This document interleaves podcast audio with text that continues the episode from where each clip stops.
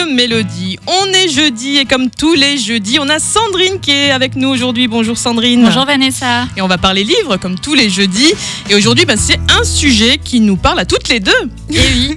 Est-ce que tu savais que demain a lieu la journée mondiale des Ah gauchers oui, J'ai appris ça grâce à toi, figure-toi. Ah bah voilà, bah oui, et puis comme t'es gauchère et moi aussi, on Voilà. s'est dit on va en parler. Donc on va parler d'un livre qui s'appelle Ça fait d'être ça fait quoi d'être gaucher et toutes les questions que tu te poses pour vivre heureux avec les droitiers, qui a été écrit par Géraldine Vincent et Clémence Lallemand. Alors à la base, c'est un livre destiné plutôt aux enfants, mais les adultes apprendront pas mal de choses aussi.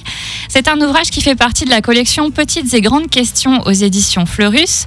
Chaque double page aborde un thème. Les gauchers ont-ils toujours existé? Gaucher, est-ce que c'est héréditaire? Comment savoir si on est un vrai gaucher? L'ouvrage est assez complet. On apprend par exemple qu'il y a environ 8,5 millions de Français qui sont gauchers, que le cerveau est plus musclé que chez les droitiers et que les gauchers font plus facilement plusieurs choses en même temps. Ah, je savais que j'étais musclée de quelque part, moi. On est parfaite. Le livre possède également un côté ludique avec des tests, mais aussi la mise en avant de gauchers célèbres dans tous les domaines. Albert Einstein était gaucher, Jules César, Léonard de Vinci ou encore Barack Obama.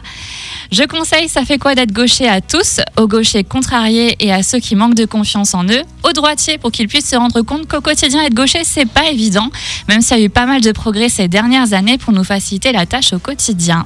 Ah oui, effectivement, tu as des petites anecdotes, toi, en tant que gauchère Bah, moi, je sais que quand j'étais petite, j'avais des ciseaux pour gaucher, mais euh, enfin, il fallait vraiment les acheter euh, dans un magasin Ouais, moi, spécifique. eff- Effectivement, moi en maternelle, bah, du coup, on m'a appris à, à couper de la main droite parce qu'il n'y avait pas de ciseaux euh, pour gaucher dans, dans mon école. Pareil, j'ai appris à couper de la main droite euh, parce que j'ai pas forcément des ciseaux de gaucher sous la main. Voilà, bah, la petite anecdote pour moi aussi, un jour pour une- ouvrir une boîte de conserve, j'ai dû appeler ma maman, voilà.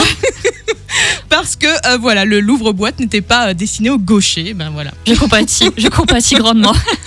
Et ben écoute, euh, merci beaucoup Sandrine. On retrouve bien sûr le podcast sur radiomélodie.com et tous tes coups de cœur, on les retrouve sur ton blog. Oui, et vous pouvez aussi emprunter le livre à la médiathèque.